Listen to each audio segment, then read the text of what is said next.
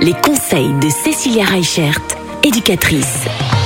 Cécilia, cette nouvelle semaine courte, on va la consacrer au dépistage des difficultés des enfants. Alors comment est-ce qu'on dépiste les difficultés de nos enfants? Et surtout avec quel thérapeute est-ce qu'on fait ça? On commence en parlant évidemment peut-être du thérapeute le plus évident, c'est le psychologue.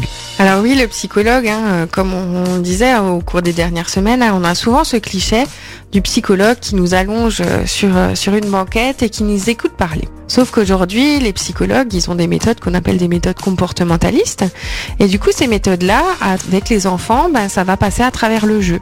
Alors le psychologue, il n'est pas là uniquement pour faire passer des tests de QI aux enfants, il est là aussi pour aider les enfants quand il y a des blocages émotionnels ou quand il y a des blocages par rapport à la communication.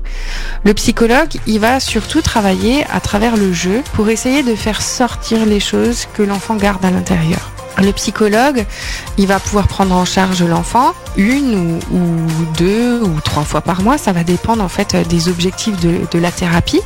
Et ce qui va être intéressant, c'est que le psychologue, eh ben, il va travailler avec l'enfant, mais il travaille aussi avec le parent. Il travaille avec tous les partenaires qui s'occupent de l'enfant. Souvent, il y a quelque chose en fait avec un enfant, on ne sait pas trop ce qui va ou ce qui va pas.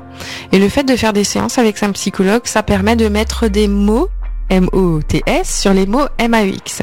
Et c'est vrai que ce qui est compliqué en fait chez les enfants, c'est que souvent, ben, ils n'ont pas cette maturité émotionnelle ou intellectuelle pour arriver à dire ce qu'ils ressentent.